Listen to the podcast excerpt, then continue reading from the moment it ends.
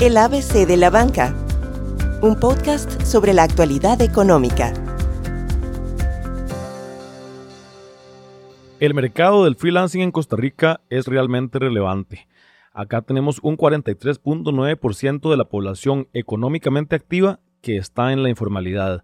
Eso equivale a 932.521 personas según la encuesta continua de empleo del trimestre de febrero a abril de este mismo año. Con toda esta cifra, eh, pues nos dimos cuenta de que era un tema que no podíamos pasar por alto y precisamente de eso es de lo que vamos a hablar hoy. Los trabajadores independientes son, o bueno, somos, porque yo también me, incluyo en, ese grupo, eh, quienes tenemos una relación directa con un empleador, eh, o más bien quienes no tenemos una relación directa con un empleador, ya sea porque hubo una decisión propia de ser un emprendedor o tener libertad profesional para organizar un horario propio, negociar tarifas y además no estar sujeto a ninguna estructura formal. Y bueno, con respecto a eso, un freelance exitoso pues debe tener una actitud proactiva, orden financiero y también estar en regla con las obligaciones personales e institucionales. Hoy vamos a dar una serie de consejos para que las personas que entran dentro de esta categoría tengan una ruta más clara de cómo formalizar esta actividad. Así que bueno, es un tema que me emociona mucho y bueno, de estar acá con Mari y con nuestra invitada de hoy, que Mari nos va a contar con quién vamos a conversar. Ok, antes de presentar a nuestra invitada, tengo que contarles que este tema lo pidió Arturo. Entonces, por eso estamos aquí tratando eh, de cómo formalizar tu actividad si eres un freelancer. Pues bien, cuando surgió el tema, no nos quedó la, duda de que teníamos que invitar a un laboralista.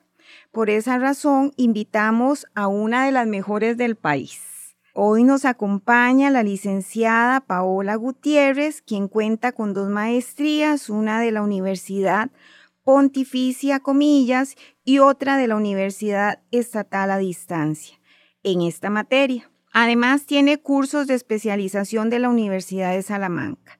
La licenciada Gutiérrez es socia de la firma Caoba Legal y es profesora de Elite University, toda una autoridad en el tema. Pao, bienvenida.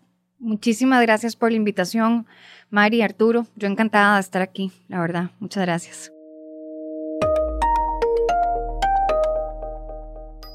Tenemos muchas preguntas que, quisiéramos eh, entender un poco mejor, ¿verdad? Y tal vez podemos comenzar un poco con, bueno, es que a ver, es difícil porque son muchos requerimientos que, que, una persona que se dedica, ¿verdad? A su, a su labor, a su oficio, a su profesión de, con la modalidad de freelance tiene que tomar en cuenta. ¿Cuáles son tal vez las primeras en esa lista de necesidades? De repente la parte de la, de la inscripción ¿verdad? A la dirección de tributación, podría ser una de las primeras, pero ¿cuáles son como esos puntos así base que tal vez debería tomar en cuenta? Yo pienso que importantísimo es empezar desde el inicio la actividad como freelance o como trabajador independiente, apegándose a las exigencias del sistema para evitar que esto eventualmente puedan significar contingencias desde el puro inicio. A veces las personas esperan un poquito para empezar con estos temas y eso puede generar problemas. Como mencionabas, Arturo, una de las prioridades o de las cosas más importantes es cumplir con todos los el papeleo para la inscripción en tributación directa, de acuerdo con la actividad económica que la persona vaya a desarrollar, que eso también es bien importante asesorarse para hacerlo bien. Y luego también, de manera simultánea, hay que pensar en el aseguramiento en la seguridad social. Eh, como trabajador independiente hay toda una regulación, incluso recientemente la Junta Directiva de la Caja emitió un nuevo reglamento para la eh, incorporación de trabajadores independientes. Y luego de eso, también creo que es muy importante que los que nos desarrollamos como, como trabajadores independientes también valoremos el establecer relaciones formales con clientes, pensar en los contratos que se van a establecer, pensar bien cómo negociar el tema de las tarifas. Y yo creo que para sentarse y dibujar cuáles van a ser las tarifas de un trabajador independiente, es importante tener en cuenta los costos que tiene como trabajador independiente. No es solamente lo que uno como trabajador independiente hace, su conocimiento, el servicio o el producto que uno lleve a cabo, sino también todas estas cosas de la formalización. La formalización tiene un precio, o tiene un costo más bien. Y entonces, claro, si vas a estar en tributación, vas a incorporarte en la caja, pues tienes que pensar cuáles van a ser esos costos asociados a la actividad, de manera que tu negocio desde el inicio sea un negocio sano y un negocio que pueda permanecer en el tiempo, porque me ha tocado ver, lamentablemente, gente que tiene ideas buenísimas, que son personas muy inteligentes, muy capaces, pero no hacen una muy buena planificación desde el inicio, casi como que surge así de manera muy natural, pero cuando ya te das cuenta, ya tienes una serie de clientes y vas desarrollando tu actividad, pero de repente te vienen las responsabilidades de impuestos, de cargas sociales, de pagar un contador, de formalizar contratos y te das cuenta que lo que estabas recibiendo como ingresos no era suficiente para mantener la actividad y aparte de eso cumplir con las obligaciones legales.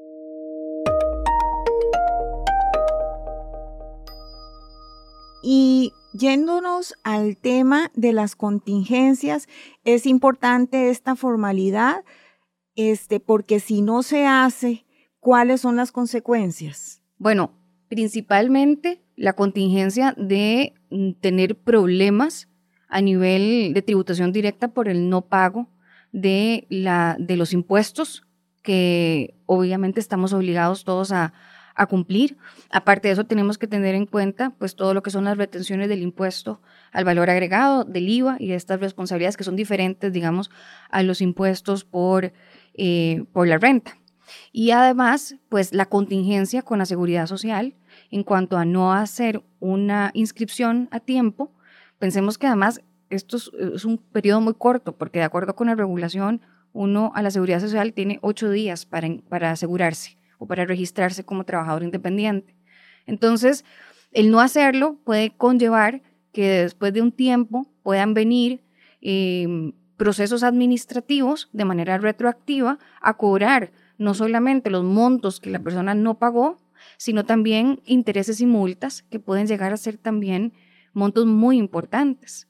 Esto si no se planifica desde el inicio es difícil o lleva una mayor complejidad hacerlo cuando el negocio va desarrollándose. Es importante hacerlo desde temprano.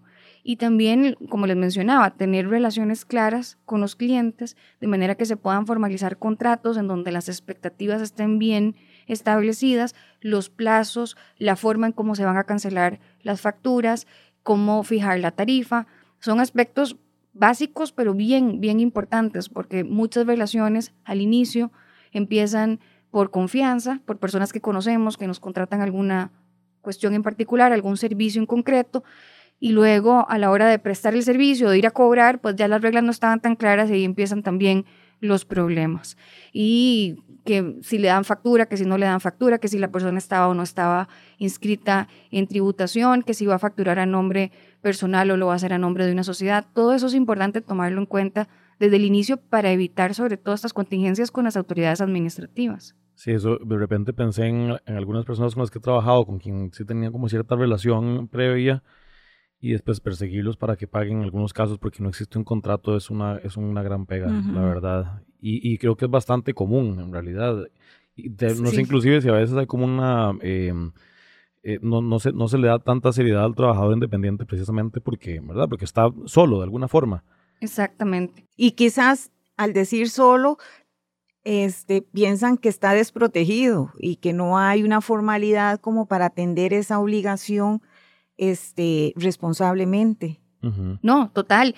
Hay muchos emprendedores que, como menciona, tienen ideas buenísimas, pero este tipo de situaciones terminan por hundirlos, lo cual yo creo que con una buena planificación inicial se puede de alguna manera eh, cubrir un poco más. Y cuando hablamos de contratos, a veces eso da un poco de presa a mucha gente pensar en tener que formalizar un contrato.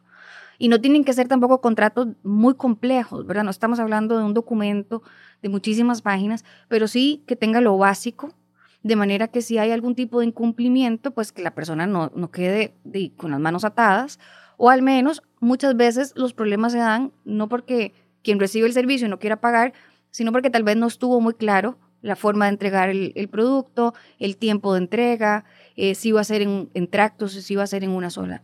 Entonces, todo eso tiene que quedar eh, desde el inicio, en mi recomendación, y bien documentado. Y como les digo, no, no, no hay que complicarse demasiado. A veces la gente piensa que un contrato tiene que ser un documento súper eh, elaborado. elaborado y entonces eso da mucha pereza. y no necesariamente podemos tener un grado de seguridad eh, aceptable con documentos no demasiado complejos. Hay unos casos, ¿verdad?, donde la persona tal vez tiene una plaza fija, por ejemplo, ¿verdad?, es asalariado, pero además de eso también hace trabajos de forma independiente. ¿Cómo funciona en este caso híbrido?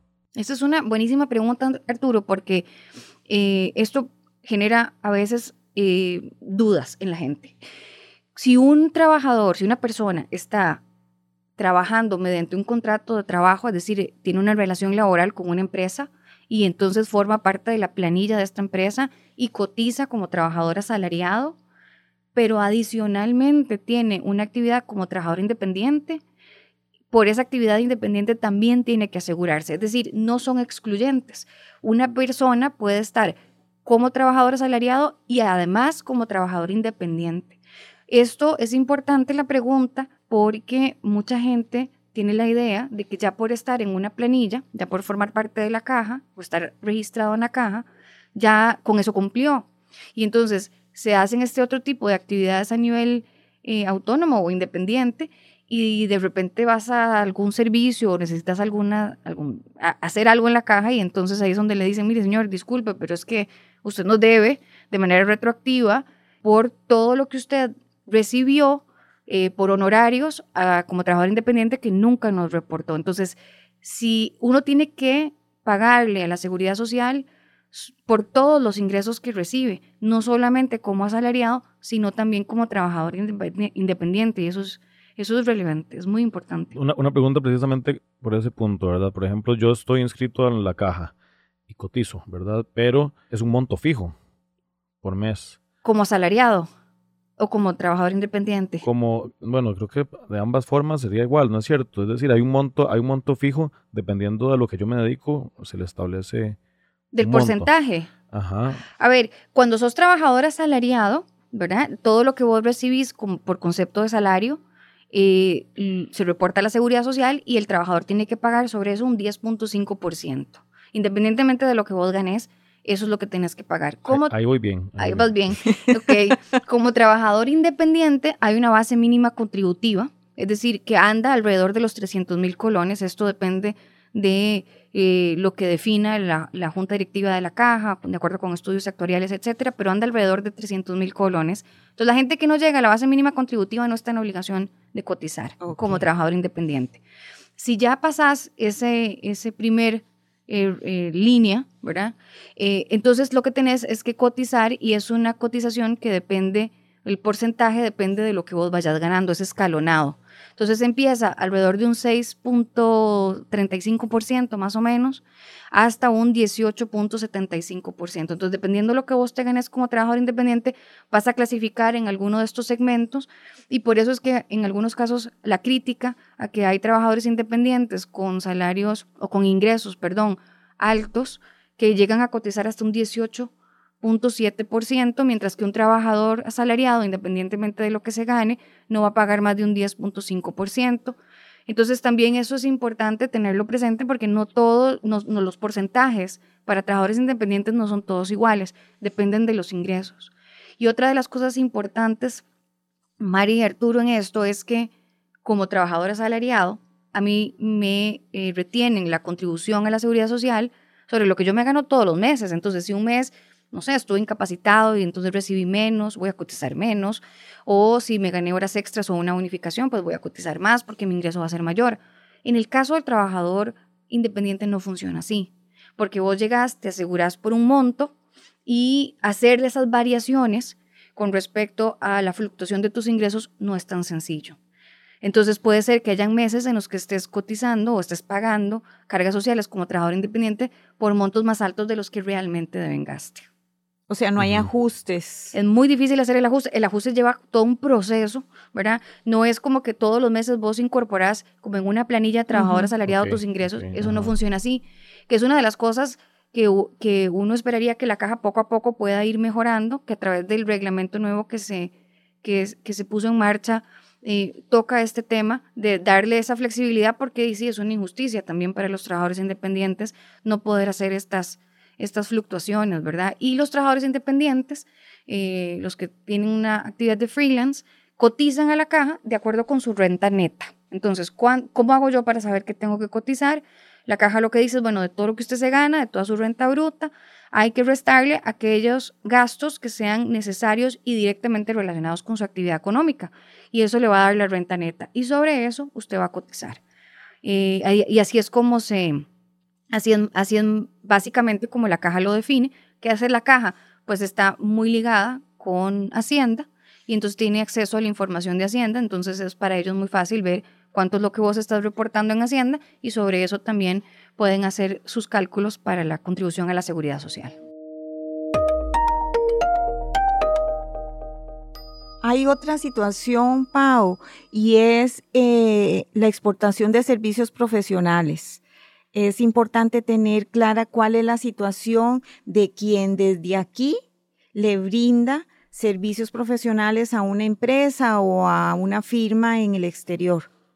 Sí, a ver, desde el punto de vista tributario, em, aplican unos principios específicos de tributación y además hay varias jurisprudencias sobre ese tema en cuanto a en qué casos aplica el principio de territorialidad y en qué casos no, para efectos de determinar si tiene que pagar impuestos o no aquí, ¿verdad? En principio, si las labores son ejecutadas para trabajo fuera, tienen unas reglas específicas. En el tema tributario no es mi especialidad, pero sí sé que hay unas reglas específicas en esos casos en donde el trabajador podría no tener la obligación de pagar impuestos. En cuanto a la seguridad social, por ejemplo, eh, aplica igualmente un principio de territorialidad y básicamente la perspectiva que ha tenido la caja hasta el momento es que si el trabajo se presta en el país, por este principio la persona tendría la obligación también de eh, asegurarse ante la caja para pagar sobre esos, sobre esos ingresos. Y yo creo que también tenemos que tener claro que los criterios que aplique tributación para determinar si tiene que tributar o no en el país y lo que pueda aplicar la caja para determinar si la persona tiene que incorporarse o registrarse a la, caja no necesariamente coinciden, ¿verdad? Y son entes totalmente independientes que pueden tener reglas totalmente independientes. Por el otro lado también tenemos ahora esta, la idea de traernos los trabajadores nómadas, ¿verdad? Los nómadas digitales, que lo que los queremos invitar a que vengan al país, que estén aquí un tiempo y eh, que puedan ayudar, ¿verdad? A dinamizar la economía y el turismo, etcétera. Que también está esta gran duda sobre si la caja va a pretender que ellos también coticen, lo cual no tendría mucho sentido. porque, sería lo contrario a algo atractivo. es un desincentivo. claro, lo que pasa es que hasta el momento la caja no se ha pronunciado expresamente sobre el tema, entonces pues eh, está esa duda, pero bueno, eh, esperamos que, que usen un criterio lógico y razonable. Y nada más quería comentar otro aspecto importante que me ha tocado ver en la experiencia con freelance y es que cuando la persona necesita apoyarse de otras personas para que lo ayuden a realizar algunas actividades, también tenemos que tener claro que ese freelance puede llegar, llegar a convertirse en un patrono, ¿verdad? Y entonces las responsabilidades y las contingencias que eso puede conllevar si no se hace bien. Entonces, a veces el freelance no es solo, tiene personal de apoyo. Esas personas de apoyo a su vez pueden ser también trabajadores independientes dependiendo cómo la relación se dé, o pueden llegar a ser trabajadores. Entonces, el solo hecho de, sentir que uno es un freelance no significa que te excluye de la posibilidad de llegar a convertirte eventualmente en un patrono y aparte de tus obligaciones como trabajador autónomo, tener las obligaciones como patrono de las personas que contrates. Ahora, tal vez para hacer un cierre así muy rápidamente, algunas recomendaciones muy puntuales sobre lo que debería tomar en cuenta un trabajador independiente, no sé, desde pagarle un contador o el tipo de ahorros que debería también eh, tener presentes. A ver, importantísimo. Yo creo que una persona que quiera desarrollar su propio negocio debería tomarse su tiempo para tener al menos una asesoría con una persona a nivel contable que pueda ayudar a llevar estas finanzas y un orden a nivel de contabilidad, eso me parece básico. Debería también asesorarse desde el punto de vista legal en cuanto a los contratos mínimos que debería de tener con sus clientes y para su actividad. Creo que también debería de irse haciendo buchaquitas para efectos de pagar los impuestos y para también eh, eventualmente la cotización a la seguridad social, dependiendo de lo que vaya eh, recibiendo. Y además, creo que es importantísimo considerar el hecho de ir guardando una reserva para poder incluso pensar en más adelante hacer el negocio más grande, poder contratar otras personas. A veces los freelance eh, eh, muchas veces se ve como coyol partido, coyol comido y creo que también es importante ir haciendo reservas no solamente para las obligaciones legales, de seguridad social y de impuestos, pero sino también pues muchas otras cosas que puedan surgir en el camino, siempre tener una reserva resulta ser importantísimo y eventualmente si se va a requerir de la ayuda de otras personas, pues eh, asesorarse para saber si eventualmente puedan llegarse a considerar relaciones de tipo laboral y las contingencias que eso pueda generar a futuro. Después de todo esto, Arturo, ¿Terminas asustado o feliz de una labor bien hecha? No, creo que en general he hecho las cosas bastante bien.